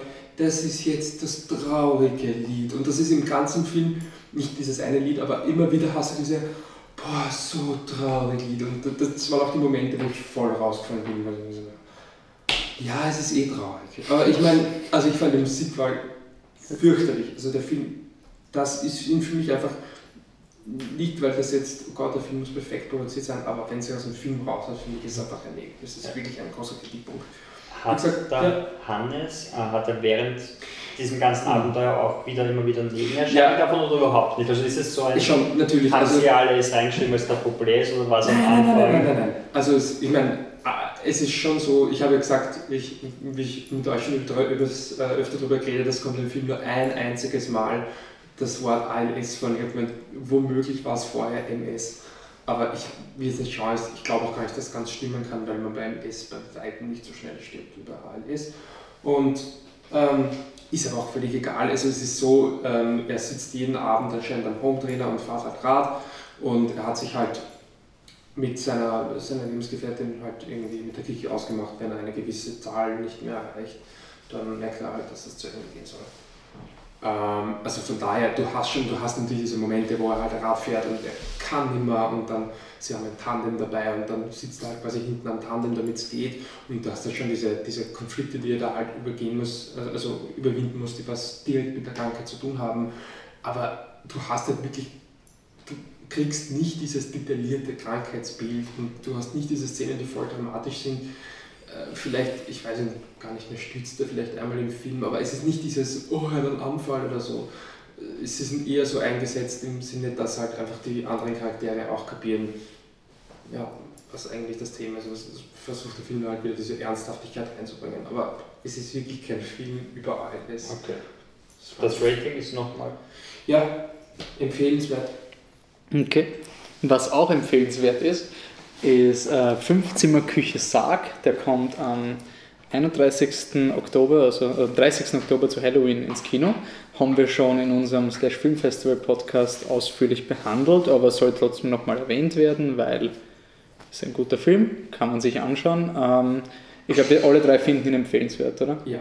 Ähm, es geht um eine, also es ist eine Mockumentary, also eine, ein Film, der so tut, als wäre eine Doku über eine Vampir-WG. Fünf, vier Vampire und nachher kommt ein fünfter dazu, die sich heute sozusagen einfach mal der Öffentlichkeit preisgeben und mal das Vampirleben beschreiben, wie gehen Vampire fort, was ist das Problem, warum einem Türsteher und einen nicht einlädt, weil ein Vampir muss ihm eingeladen werden. Also so ewig lange Vampir-Lore und, und, ja, die, die Rahmenhandlung ist halt, sie bereiten sich auf den alljährlichen Vampirfall Ball, äh, Ball vor Mhm. und Was der kommt dann, der kommt Ja, dann es, irgendwann also ich glaube, wir gehen immer, das ist so ein im Last Ah. Minute so ein, das ist die. Handlung. Ja, und ja, lustig. Ein, ein nett produzierter Film, da gibt es auch ein Gewinnspiel noch immer, bis zu Oktober, also bis zu Halloween geht das Gewinnspiel noch. Stimmt, weil das Pressematerial dafür war wirklich teuer produziert und, und wirklich gut und es ist ein, äh, es ist ein Beiheft quasi zum Film, der in diesem Mockumentary-Stil gehalten ist, wo diese einzelnen Figuren vorgestellt werden. So, als wären sie halt echt. Genau Auch so die, auch die Drehbuch, also auch die Regisseure und, und so in die Und Richtung. was ich halt an dem, an dem Presseheft wirklich cool finde, äh, es ist halt diesen, diesen Mockumentary-Stil, aber teilweise, also trotzdem kapierst du halt Sachen, äh, wie sie halt wirklich waren, jetzt ehrlich am Set. Und trotzdem äh, verkauft so viel mehr, also das Presseheft halt auf so eine Art und Weise, dass es halt keinen Sinn ergibt, aber du checkst trotzdem, was sie meinen und der Fakt oder die Fakten sind trotzdem noch interessant. Klingt jetzt voll verwirrend, aber es ist Es hat einfach Charme. ist halt wirklich schade. Nein, es, es lässt sich, als hätten es ist- Leute einfach Spaß gehabt beim Produzieren vom Film. Ähm, was muss man dann machen, Michi, wenn man das will? Äh, Man schreibt eine Mail an contact.filtertruck.com mit Betreff 15 Uhr Küche sagen. 15 Küche Sarg und äh, man beantwortet möglichst originell die Gewinnspielfrage, wie würdet ihr euch auf den Vampirball vorbereiten? Oder wie würdest du dich auf den Vampirball Okay. vorbereiten? Und der Vollständigkeit noch angemerkt, der Film heißt im Originalen What We Do in the Shadows, also Fünf-Zimmer-Küche Sarg. Ist jetzt nicht so der catchy Titel, vielleicht wenn, wenn man den unter dem anderen Titel schon mal gehört hat, das ist der gleiche Film. Ähm, ein Film, der auf Englisch und Deutsch gleich heißt, ist Box Trolls. Woohoo, Box Trolls. Ein Film von den Leica Studios, die uns schon Paranorman gebracht haben und Coraline. Ähm, Regie führt Graham Annable und Anthony Stacky. Geschrieben wurde es von Ariana Brignall und Adam Paver und es basiert auf dem Buch Here Be Monsters von Alan Snow. Es geht um die namensgebenden Box Trolls, die eben unter einer Stadt wohnen und in der Nacht immer wieder rauskommen, um sich Sachen vom Müll und so weiter zu fladern, die, mit denen sie dann Sachen bauen in ihrer Untergrundstadt. Und die werden verfolgt von dem bösen ähm, Exterminator, ähm, Kammerjäger quasi, gespielt von oder gesprochen von Ben Kingsley. Und seine Ausrede, um sie zu verfolgen und zu töten, ist eben, dass sie ein Baby entführt haben und dass sie sich von Babys ernähren. Und das, der Junge wird gesprochen von Isaac Hempstead Wright, den kennt man von Game of Thrones. Und seine Gehilfen, seine Kammerjäger-Gehilfen, sind Also die vom Bösewicht jetzt. die vom Bösewicht sind die unglaublich lustigen Nick Frost und Richard Ayoade. Und ja, dann, also Jahre später kommt dann dieser Junge wieder an die Oberfläche, weil immer weniger Box-Trolls existieren, weil die alle anderen gefangen wurden. Und er versucht halt irgendwas dagegen zu machen, weil die Box-Trolls laufen halt herum und haben so Boxen an quasi und wenn irgendwas ist, wenn sie sich erschrecken, äh, ziehen sie sich zusammen und steht einfach nur eine Box. Nur wenn die Kammerjäger das wissen, dann können sie einfach so in Boxen hingehen und die Boxen einsammeln. Und die Box Trolls Also- wehren sich auch nicht, weil sie so Ja. Angst haben. Also Okay. sobald sie Angst haben, sind sie so Schildkröten-Style, nur haben sie halt Ja, keinen sind- Panzer, sie sondern sind eine diese Box. Schafe, die, wenn du sie erschreckst, werden sie ohnmächtig. Ja, Im Endeffekt sind sie genau das und dann können sie sie halt einpacken. Und der Film hat halt unglaublich viel Charme und unglaublich viel Spielerei im Hintergrund und davor. Und er war so aufwendig produziert, weil es ist diese Claymation-Animation, die eben diese Figuren, wo du jede es jede Bewegung extra Millimeter Es gibt auch in der Inner Credit Szene einen Witz, wo zwei Charaktere miteinander reden und dann so Imagine there is a person and every time I move there comes a giant person and moves my arm. Und du siehst dann halt In dazwischen gecuttet, so halbtransparent die Animationstechniker, die Also, halt und es schaut halt so siehst- aus, es stimmt, das ist das ist das Zeitraffer siehst und halt es schaut so aus, als wäre er so halbtransparent, weil das ist so schnell Die Figuren bewegen sich halt ja. normal, also und dann, dann redet er halt so, imagine the work, who does this? They must have a lot of free time. Und also wirklich unglaublich viel Charme. Besonders hervorheben will ich da die zwei, die zwei Gehilfen vom bösen Exterminator, der das alles im Endeffekt macht, weil er den weißen Hut bekommen will. Und der weiße Also das, Hut das, Ha- die, ist das Symbol quasi oder für die Leute, die die Stadt beherrschen. also die Stadt heißt Cheese Bridge Und es geht immer nur um Käse. wenn du den weißen Hut hast, dann darfst du an den Käseverkostungen im, im teuersten Haus. Ja, und da gibt es eben vier Leute, die, die reden über, also die verwalten quasi die Stadt und kosten dabei immer Käse und sein, und das sein Ziel ist quasi da auch reinzukommen. Und Es gibt ist doch zum eine Beispiel ziemlich- den Gag- Es gibt zum Beispiel den Gag mit, ähm, wir hatten das Geld zusammen, um ein Kinderspital zu bauen. Stattdessen haben wir diesen Käse gezüchtet. es Das ist eine ziemlich Käse. offensichtliche Sozialkritik. Also Ja. es ist so, okay. Also. Aber er, ist, er, hat, er hat vielleicht nicht diesen, diesen, diesen Punch, den Paranorman am Schluss gehabt hat. Also er stellt das Genre dann nicht auf den Kopf, sondern er ist halt wirklich lieb, vor allem für Kinder, dabei unglaublich charmant und wirklich sauwitzig. Hm. Ich meine, er ist, er ist ich meine, er ist wirklich für Kinder allen Alters, würde ich mal sagen. Ähm, und ich glaube, für die älteren Zuschauer, die halt ein bisschen. Es ist nicht dieses Dreamworks ironisch lästige. Also du, in Dreamworks hast du oft diese zwei Charaktere, die sich über den Plot lustig machen, weil der Plot scheiße ist. Und dieser Film hat so was ähnliches, aber viel charmanter, nämlich die zwei Henchmen, der, der Ja. Nick Frost Nick und der Frost Richard, und Richard Ayoade. die diskutieren, also sie sind von sich selbst überzeugt, dass sie die Guten sind. Weil sonst, wären, sonst würden sie nicht machen, was Ja, sie genau, tun, wenn sie nicht die Guten wären. Sie glauben ja, dass, dass diese Boxtrolls eben Kinder fangen und sie fressen, deshalb machen sie ja das und, und sie reflektieren alle ihre Handlungen, ob das was Gutes ist oder nicht. Und es ist halt wirklich so, ja, deshalb gewinnt immer das Gute und wir haben jetzt die ganzen Boxtrolls gefangen. Das sagen sie, nachdem die Box-Trolls offensichtlich gerade so eingefangen wurden und in eine riesige böse Maschine gesperrt werden. Und dann so, but it doesn't feel like a victory oder irgend so. Sie haben diesen, diesen echten guten Kern, aber sie sind halt in Sie, einem sie Beruf. checken halt nicht, dass, sie, dass sie für die falsche Seite arbeiten. Und ich weiß nicht, ich glaube, ich habe das Wort charmant schon das ein oder andere Mal gebraucht, aber es trifft einfach zu. Und, und diese Spielereien im Hintergrund sind halt auch, also diese ganzen Box-Trolls, die, sie reden nicht einmal wirklich, sie haben so ein Gebrabbel und sie werden benannt, nach, je nachdem, was auf ihren, was auf ihren Box, Boxen drauf ist. Das heißt, einer hat einen Fisch drauf, also heißt der Fisch und der Hauptdarsteller heißt Egg, weil da. Eggs drauf sind. Und die, die sind auch jeder einzigartig und jeder hat eine Art Charakter, die du. Ja, du erkennst es und auch wie sie umgehen. Also es gibt dann eben, eben wie klassische Animation funktioniert. Du hast die Running Gags, du hast den einen Boxtroll, der immer wie so eine Katze dieses, dieses Fauchen macht. Und das wird dann im ganzen Film aber verwendet. Und dadurch, auch wenn der Charakter nichts für die Handlung beiträgt, hast du eine Beziehung zu dem Charakter, obwohl er nur macht. Aber du weißt, ja, das ist der Charakter und der Ursüßer macht jetzt wieder sein Geräusch. Also es ist wirklich ganz, ganz oldschool Storytelling. Eben im Vergleich zu Paran, und das ist eigentlich aber kein Kritikpunkt, finde, weil für mich ist Paranorman wirklich hervorragende Ja, ja. Animation. Also das ist, da, da hat der Trailer so schlecht ausgeschaut von Paranorman und ich habe mir gedacht, na gut, äh, wenn nicht, nicht so schlecht, aber er hat Standard ausgeschaut. Genauso wie Box Trolls übrigens. Box Trolls Trailer war auch so. Wir haben schon einige gesagt, dass sie den Trailer gesehen haben und gemeint, naja, es- Ja, es war auch so, deshalb bin ich auch nicht auf die erste Presseverführung gegangen, weil ich mir gedacht habe, so ein, das war die Einladung mit, ihr könnt auch eure Kinder mitnehmen und so. Und haben wir schon gedacht, ui, das ist auch das eindeutige Zielpublikum für Sechsjährige, das brauche ich jetzt nicht unbedingt. Und dann eben nachdem gute Kritiken reinkommen sind, also nicht Aber- besonders professionell. Aber sie sind nicht so, so enthusiastisch, die Kritiken, und das überrascht mich, weil es ist wirklich ein, ein absolut guter bis sehr guter Animationsfilm. Also es ist wirklich jetzt, es ist nicht so dieses dass er so, ja, man mag diese Leica Animation Studios und man, man findet es halt gut, dass sie Stop-Motion machen. Es ist zwar nicht ihr Bester, aber es ist trotzdem gut, dass sie machen.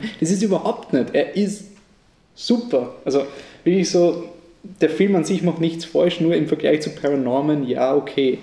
Paranorman hat für mich halt einfach, ich liebe, ich liebe Paranorman so sehr, weil er halt, er hat am Ende diese Lösung, diese, also Paranorman geht es halt um seine Hexenjagd und Dämonisierung eines Charakters und es ist recht klar, dass dieser Charakter nicht böse war, sondern nur ein Opfer und zum Schluss wäre halt die Kinderlösung, ja, jetzt ist, der, jetzt ist das Opfer wieder beruhigt und alle haben sich lieb und plötzlich wird das Opfer aber zu so einem wirklichen Feind und hat auch Fehler und das ist irgendwie, das hat Paranorman auf eine neue Ebene katapultiert.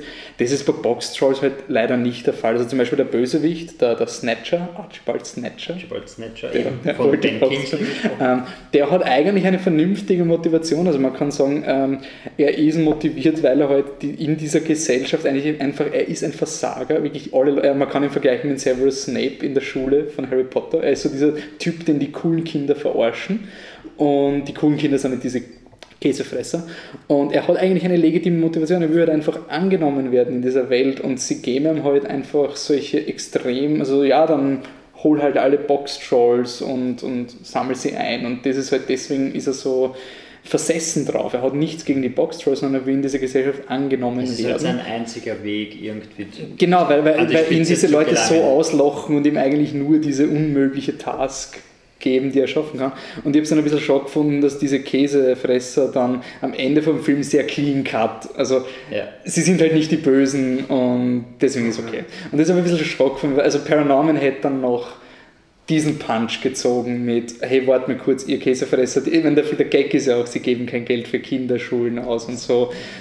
Dann ist, und er, Und der, er der ist Vater zudem hat auch noch ein, ein furchtbarer Vater. Also Von der das, zweiten- das Mädchen, das sich dann eben mit dem Egg anfreundet, ist seine Tochter und er hört ihr nie zu. Immer wenn sie ihm was erzählen will oder sowas, dann sagt er nein und sie ist in der Nacht draußen, was überhaupt nicht geht, weil es ist Ausgangsverbot eben wegen den Box-Trolls und dann ist sie Und draußen und kommt zurück und es interessiert ihn nur, dass ein Fleck auf seinem weißen Hut ist und dass sie ihn sofort sauber machen soll und sowas. Also wirklich ein, eine schlechte Vaterfigur. Und und dann, darauf wird am Schluss eigentlich auch verzichtet, irgendwie aufzulösen. Also der kriegt einen Pass, weil er ist halt nicht der Böse. ich meine, am Schluss, ja, am Schluss ist er halt, er umarmt seine, seine Tochter, damit ist es okay quasi. Das ist eben dieser, Eben, genau das, was gehört, aber das ist an sich jetzt nicht so arg das Problem, weil man viele Kinderfilme gehen ja nicht einmal so weit, dass man kann es sagen, als po positiv formuliert gibt der Charakter, äh, der Film auch den guten Charakteren eindeutige Fehler. Also, dass der Vater halt, dass, es nicht der perfekte Vater ist oder sonst irgendwas. Also, ich würde das jetzt nicht ich- so schlimm finden, aber wie gesagt, man hat den Vergleich zu Paranorman. Dieser Film hat es gemacht, der leider nicht, aber für mich ist Box Trolls weiterhin sehr gut. Also da ist. wäre Paranorman bei dir ein exzellent gewesen. Na, na, also es ist halt einfach was Different Shades of, of sehr gut. Vielleicht, ich weiß es nicht, aber Nah dran auf jeden Fall. nah dran am Exzellent, aber sehr gut ist sehr gut, finde ich einfach. Also sozusagen, da gibt es ja auch wieder mal einen unter sehr gut. Ja, fangen wir auf, auf mit den Haarspalter rein. Also, ja.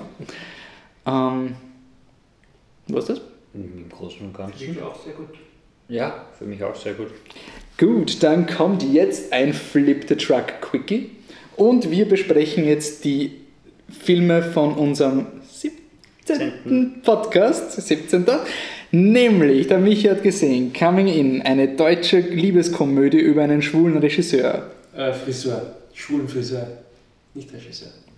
Sorry. Über einen schwulen Friseur, der sich in eine Frau verliebt. Standard-Liebeskomödie, leider sehr, sehr schlecht. Rating, furchtbar.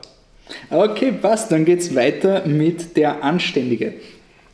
Ähm, eine Dokumentation über Heinrich Himmler, einzig bestehend aus Tagebucheinträgen und Briefkorrespondenz. Rating sehr gut. Bei mir empfehlenswert. Okay, dann geht's weiter. Two Days, One Night. Ähm, Marion Cotillard hat zwei Tage Zeit, um, eine, um ihre Mitarbeiter zu überzeugen, dass sie nicht gefeuert wird. Der Film besteht nur aus, sie geht von einem Haus zum nächsten und bittet sie, für sie zu stimmen, dass sie nicht gefeuert wird. Es ist ein sehr gut. Danach geht's weiter mit Hin und Weg. Ein deutscher Film über eine Gruppe von Freunden, die ein Radtour macht. Leider hat einer von ihnen ALS. Ähm, ein Film, der nicht so einfache Wege sucht, wie man vielleicht glauben würde, daher für mich ein empfehlenswert. Dann kommen wir zu Fünf Zimmer Küche Sarg, eine Fake-Doku über eine Vampir-WG, die am 30. Oktober rauskommt. Finde ich sehr empfehlenswert. Empfehlenswert. Empfehlenswert. Ja. Alle drei? Ja. Ja. Alle drei empfehlenswert. Und dann, Patrick, gibt es noch? Die Box Trolls, ein Animationsfilm über besagte Boxtrolle, die in einer Stadt leben und gejagt werden mit einem kleinen Jungen, der bei ihnen aufwächst. Rating sehr gut. Ja, auch sehr gut. Dann war das der Flip the Truck Quickie. Passt, dann sind wir jetzt eigentlich fast fertig. Wir müssen nur noch sagen, wie es weitergeht, oder? Vom Programmausblick. Ähm, wenn dieser Podcast online geht und alles richtig getimed ist, dann soll es noch nicht Halloween gewesen sein. Hoffentlich. Dann kommt nämlich noch Ein kleiner, aber feiner Halloween-Sonderpodcast, in dem wir uns gegenseitig je einen Horrorfilm aufzwingen, den die anderen zwei Personen schauen müssen und danach einen Senf dazugeben. Für die Leute, die mitreden wollen, sollen wir. Genau, Stimmt, also können wir machen. Das heißt, ihr könnt euch entweder den von mir gewählten Film Oculus anschauen, Gib nur kurz, warum, also warum du. ähm, ein besessener Spiegel in einem Haus und ehemalige Kinder wollen eben beweisen, dass der Spiegel schuld ist an dem Mord ihrer Eltern. Okay, Michi? Ja, äh, von mir kommt die Empfehlung The Battery, ein Film über Zombie-Apokalypse, der nicht wirklich gruselig ist, vielleicht eher ein bisschen lustig, aber auch nicht wirklich Komödie. Es geht einfach um ja, einfach eine, eine freundschaftliche Beziehung zwischen zwei Männern und wie sie halt mit dieser Situation umgehen. Ich finde ihn cool und deswegen, ja. Trigger Fact, den hat der Michi, glaube ich, im ersten Podcast Im erwähnt, ersten oder? Podcast? allerersten Podcast, Captain Alles. America 2. Für die Fans. Ja, und von mir kommt natürlich ein Mainstream-Film, ein Curse of Chucky, der sechste Teil der Chucky-Reihe. Ist doch ein Reboot, oder? Nein, es sind Fortsetzungen. Okay. Es ist alles in der Continuity der Chucky-Reihe. Ich bin halt wirklich ein leidenschaftlicher Chucky-Fan und es ist ein wirklich ein, ein Straight-to-DVD-Film, wo sie wirklich wenig Geld gehabt haben. Ich finde, sie haben wirklich viel rausgeholt dafür, dass sie fast kein Geld gehabt haben. Aber im Endeffekt ist es ein Chucky-Film. Okay, so, das heißt, ihr könnt die auch schauen und ihr könnt ja auch euren Senf dazu geben und da könnt ihr uns auch kontaktieren, würde ich sagen, damit wir das auch Genau. wissen. Also ihr könnt Flip the Truck generell schreiben at contact at flipthetruck.com, wenn ihr uns eine Mail schreiben wollt. Oder über Facebook at facebook.com slash flipthetruck. Oder ihr könnt individuell den Wolf beschimpfen. Wie? Äh, ich bin auf Twitter mit flip-der-truck und ja, ich würde sagen, solange, nicht, solange ich nicht mehr als 50, also solange die Seite nicht mehr als 50 Twitter-Followers hat, bleibe ich mal Flip the Truck. Ich bin auch auf Twitter. ich heiße dort Ed Hipster Sau, ja. Warum? Weil der Hipster, ich wollte mich Hipster Dino nennen, geht nicht, weil das irgendwann einmal jemand gemacht hat, der fand es damals lustig zu schreiben. Ich bin schon ausgestorben, als, ich, als es noch cool war. Nur lustig, der Witz, gell? Vor allem Patrick? beim 20. Mal. In der 17. Mal. 17 Mal. Mich findet ihr at existent coffee, weil existential coffee zu lang war. Stimmt, das hast du auch noch gehabt. Das haben wir die letzten Wochen nicht aufgenommen. Das haben wir nie aufgenommen. Das, dann sage ich danke fürs Zuhören. Wir hören uns dann zu Halloween hoffentlich. Und ähm, ja, ich hoffe, ihr seid dann wieder da. Ciao. Tschüss.